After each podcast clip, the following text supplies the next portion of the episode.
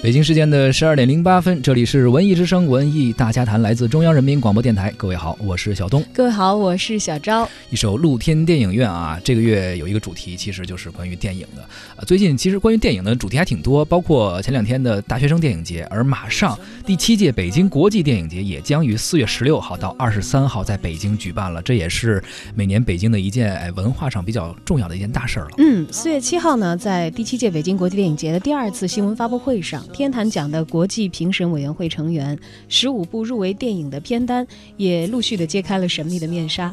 同时，北京策划主题论坛，还有电影嘉年华、记录单元等等活动的细节呢，也是相继公布。据了解呢，最为影迷所关注的十五部入围影片啊，来自十九个国家和地区，经过五轮的筛选，最终选出。其中，境外影片有十三部，境内的有两部。呃，湄公河行动以及不成问题的问题啊，这两部其实名字包括湄公河行动这个电影，已经大家非常熟悉了。他们此次呢，也将参与天坛奖最佳影片的角逐。在过去的一年当中，哪些电影给您留下过深刻的印象呢？这次北京国际电影节的入围电影当中，又有哪些是您所期待或者是观看过的？都欢迎在节目收听的过程中参与我们的直播互动，发送文字留言到文艺之声的微信公号，还有机会获得我们赠出的演出票或者是电影票。而且我们送出的这个电影票啊，也是非常非常新的一部电影《速度与激情八》，呃，将会在国内正式公映啊，从十四号开始。而我们将会请大家邀请大家看的是四月十六号本周日十三点开始的一个文艺之声观。观影团的包场地点在卢米埃北京驻总万科影城。如果您想看这部电影的话，发送您的姓名加上联系方式加上《速度与激情八》到文艺之声的微信公众号抢票报名吧。做那时的游戏，看着电影的时候已看不见星星。na na na na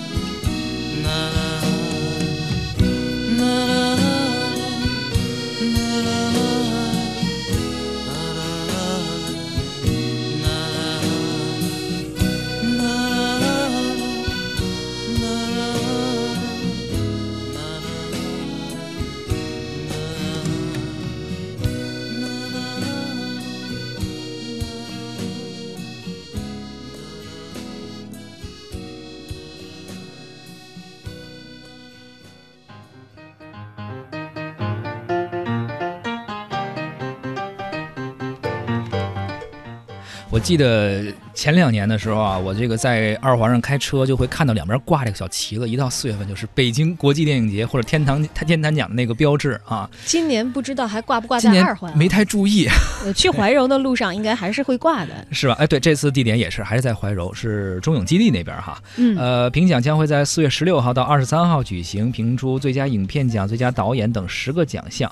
呃，本次评委会的人选依然是沿用的天坛奖一贯的邀请国内。内外知名影人的这样一个传统。今年的评委会主席比利·奥古斯特曾经两度获得戛纳的金棕榈奖，也夺得过奥斯卡的最佳外语大片奖，是享誉世界影坛的优秀电影人了。其他的六位评委呢，分别是中国香港女导演张婉婷、意大利著名的制作人保罗·德尔·布洛克，还有中国女演员蒋雯丽，以及罗马尼亚的导演拉杜裘德、美国导演罗伯·明可夫，还有法国演员让·雷诺。其中，张婉婷呢曾经指导过《秋天的童话》《宋家皇朝》《玻璃之城》等等作品啊。当然，我上一次我对张婉婷有印象，还是她跟她的先生罗启瑞一起导的那个啊，她好像不是导演，是罗启瑞导演的嘛，《岁月神偷》啊，那个印象太深了。对，也是他们的夫妻作品。是。另外呢，让雷诺就不用多说了，这太熟了。哎，北京的观众都知道这个杀手不太冷啊。是。杀手李昂的扮演者。另外，导演。罗伯·明可夫呢，曾经执导《狮子王》《精灵鼠小弟》这一系列的经典的动画，也都是非常熟悉、非常经典的哈。呃，遵照国际惯例和规则呢，评委会将集中观看、充分的讨论，这在这个基础上，以投票的方式产生最终的最佳影片、最佳导演、最佳男主角、女主角等十大奖项。呃，所有的奖项都会在第七届北京国际电影节闭幕式上进行公布。嗯，那么届时呢，文艺之声也会全程参与我们这一届的北京国际电影节的闭幕式。到时候会有一些实况的一些消息啊传达给大家。对，我们会在现场，就是按照惯例，我们都会在现场，呃，有一个我们直播的区域哦，会现场有一个这种互动和传播是吧？对对对，会一比一的在第一时间给大家送上北京国际电影节最终的竞赛单元。锁定文艺之声 FM 一零六点六啊。那么和往年相比呢，今年北京国际电影节的天坛奖的参评的电影和入围影片的数量、质量呢，都是有所提升的。一共收到了四百多部影片的报名参评，这很多了啊。嗯，是历届以来最多的一次。那么最终入围的十五部电影呢，来自十九个国家和地区，种类多样，风格各异，含金量非常的高。北影节的组委会常务秘书长胡东介绍说：“说我们在筛选的时候秉承的是天坛讲天人合一、美美与共这样的一个理念，视野一如既往的是开放的，选出来这些电影呢，都能够展现当今电影产业发展的最高的水平。”所以咱们也来揭晓一下，看一看这个片单里都有哪些电影吧。然后他们都讲了什么故事？有一些可能我们比较熟悉，有一些可能看都没看过，听说都没听说过。对，毕竟每年啊，我们的这个进口的电影的数量是有指标的，嗯，不可能是所有的参与电影节这种，呃，艺术类的和专业类圈子里的这些电影我们都能看到。但是如果这些电影，其中非常优秀的进入竞赛单元拿了奖，可能也就意味着这在来年我们会有很多的机会，可能看到他们出现在咱们国内的院线了。咱们先了解一下，说有一部入围的影片来自法国的《约翰之子》，讲的是一个离婚的法国男人带着儿子住在巴黎，某天他发现，在魁北克却从未见过的父亲去世了，他决定。呃，前往住呃，前往蒙特利尔参加葬礼，去见那些完全不陌生的、呃自己根本不知道的那些亲戚们。等于是影片讲述了一个儿子寻找父亲的故事。呃，有评论说这是平淡的叙事下涌动着一种激烈的情感。从这个人物的设定和情节设定来说，里面有故事啊。从小没有见过的自己的父亲和那些亲人们，然后自己要参加葬礼的时候才第一次见面。其中可能有一些故事，对，而且你看是法国电影啊，欧洲的电影一般来说都会给大家一种文艺呀、走心呐这样的一些印象啊。是，而这部电影听到它的简介呢，我感觉可能是不是也有一些探秘和追寻？因为毕竟是去回溯一个已经失去的人的人生，他又是未曾谋面的父亲，也许会隐藏了自己身世当中的某一些谜团。当然，这仅仅是我听到介绍以后的猜测。有一位网友他看过这部电影，他说这是一部。充满平淡和美好，但是又有着细腻的古典古典感觉的这样的一个作品。呃，演员细致的表情以及互相之间默契的配合，加上不时的停顿，使得最真挚的情感从银幕中流淌而出。哎呀，这个影评写的都如这个法国电影一样浪漫啊！这 看来是一位文艺青年啊，不过也也得真的是文青，一般要不然这么这么偏的片子 很少有人看过。还呃，接着入围这部电影更偏。但是这这国家其实挺熟的，最近经常被刷屏哈。来自芬兰的一部电影《一步之遥》，这个名字也熟，但是不是咱们姜文导演的那《一步之遥》。姜文那电影也不是今年的，也不是去年的，没有办法参评了。呃，三十岁的阿尔玛是一家小型房产公司的女老板，她也是一步之遥当中的主要的角色了。她的父亲呢，让她去看一看祖母在巴塞罗那市中心那套没有人居住的公寓，想想怎么处理。他想，如果给这些邻居一笔钱买下整栋房子，然后翻新成豪华公寓再卖出去，应该能赚不少啊。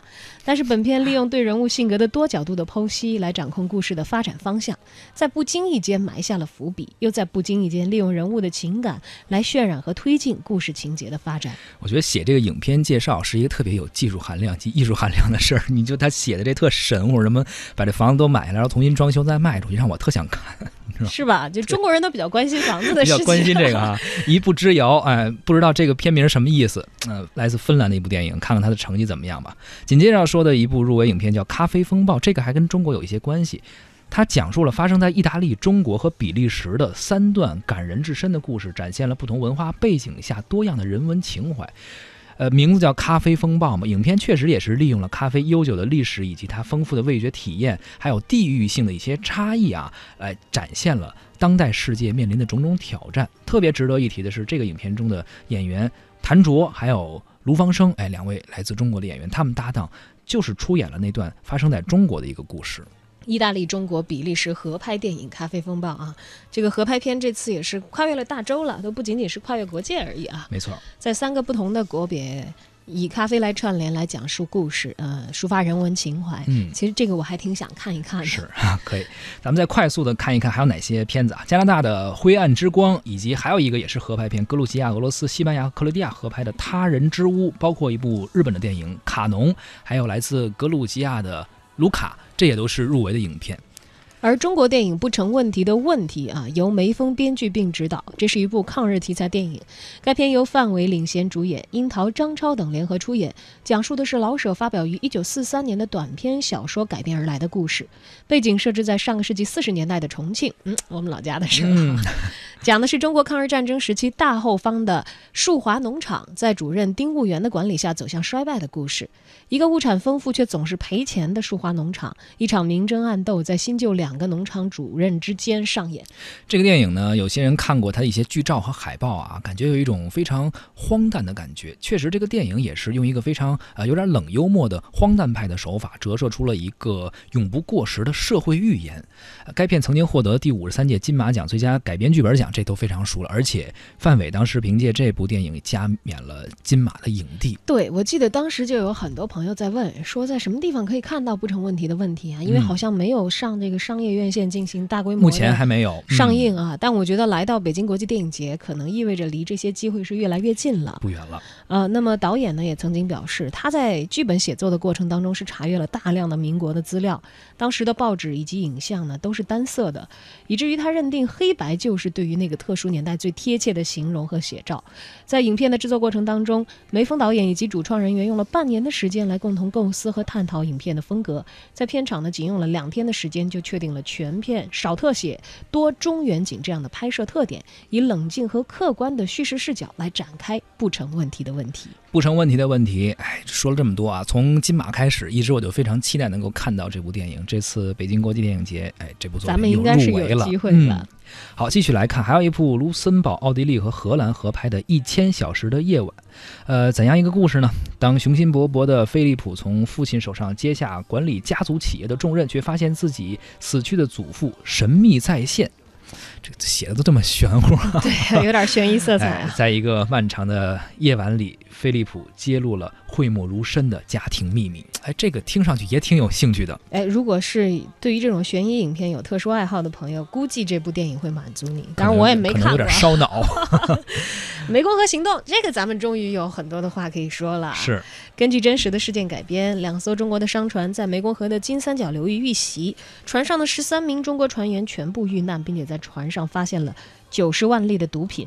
面对矛头指向中国运毒、颠倒是非的舆论，呃，为了还给同胞们一个清白，中国呢决定派出缉毒精英，组成这次案件的特别行动角小组，潜入金三角查明真相。这部电影去年已经上映了，很多人都看过，而且口碑是出奇的好。当时其实宣传呀等等前期的时候并不是很热，但是随着逐渐的口碑的发酵，被更多的人知道，现在越来越多人愿意看这种原来可能觉得哎呀这个是不是太。主旋律一些的了，但是主旋律电影也可以拍得非常精彩，很吸引人。对，最后大主角彭于晏的这个去世啊，让很多人，尤其是迷妹们，非常的揪心。不是说还有隐藏结局吗？说最后好像是张涵予又拿出了一个手机，好像又有什么一个故事，说隐藏结局，是不是真的去世了？留有悬念。我在网上看到过一个，说是被这个电影最后舍弃的一个结局。嗯，原班的人嘛，就说是拍了双结局，或者是他把这个藏起来了。嗯，就是可能为了达到这样的一个效果。但我在网上看到这个所谓的隐藏结局放出来的完整版。张涵予的手机，然后他带着女儿在这个车里，然后远远的好像看到了彭于晏的身影，就是他还在这个世上。但这其实是满足很多对于这个角色很喜好的这个观众的一个心理啊，总是不希望他的生命就此结束。但是其实影片在一个恰当的地方戛然而止，很多人可能认为符合现实一点的一种想法，还是他的生命就此完结。啊，不一样的想法吧，满足不同人内心的一个需求吧。哎，其实电影或者说艺术来说，本身就是这样，可能每个人都有每个人自己的一个主观的判断和内心的一个诉求。有的时候有一点遗憾，嗯，也是是我们现实当中的一个映照，更是艺术一直一直以来存在于这个世间的时候没有办法回避的一点问题。当然，这个问题不是一个坏词儿啊，嗯嗯，这是一个好事情。如果任何事情都没遗憾了的话，他也许就没有办法。再往前去，为了弥补遗憾，创造更多精彩。When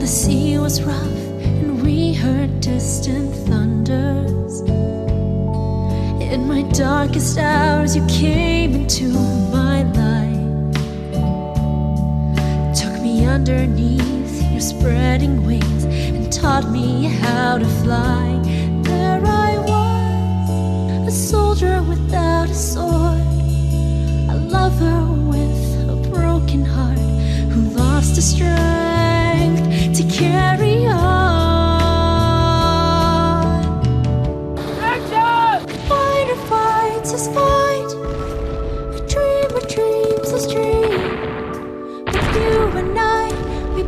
through and lifted up to the sky. Fight or fight, it's fight. A dream of dreams is dream.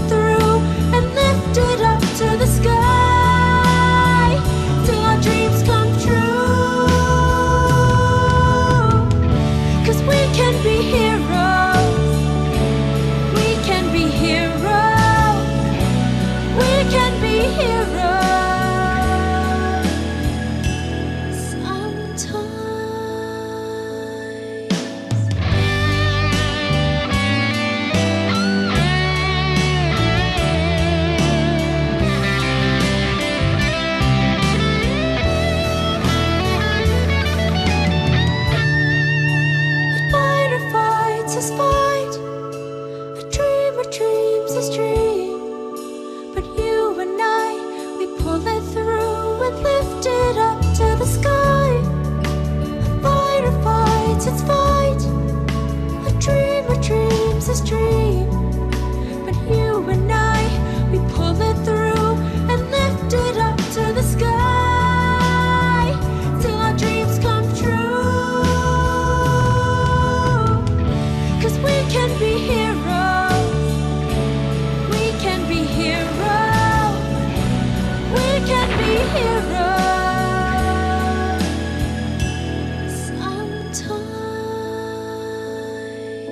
We Can Be Hero 来自中国电影《湄公河行动》，也是入围了本届北京国际电影节的竞赛单元。嗯，已经介绍了十部了啊，看看后面还有哪些电影入围了啊？有一部澳大利亚的电影叫《奥古布鲁姆的一生》啊，这是讲述了一个关于好像跟心理学或者说跟这个什么失忆症有关的一个电影啊。此外，还有一部法国电影叫做《失毒天使》，呃，有一个被孤立、受虐待的女孩，她被称为失毒天使。幻想着自己能够受到死神的指引，成为世界上臭名昭著的连环杀手，这个 听着也挺玄乎的。对，还有伊朗电影《姐姐》嗯，这部电影讲述母亲 Tala 和女儿 Artie 在一起生活了五十年。女儿由于自己的身体状况呢，很大程度上依赖于母亲，而母亲也在试着在未来剩余不多的时间给女儿提供安全保障还。有一部捷克和斯洛伐克合拍的《汉妻理论》，包括还有第十五部啊，两张彩票，罗马尼亚的电影。这是一部喜剧啊，说三个男人需要一笔钱，最后他们买了一张彩票，里边有一些非常搞笑的故事。期待最后的评选结果吧。好的，北京国际电影节，我们也趁这个机会好好的看一看来自世界各地的好电影。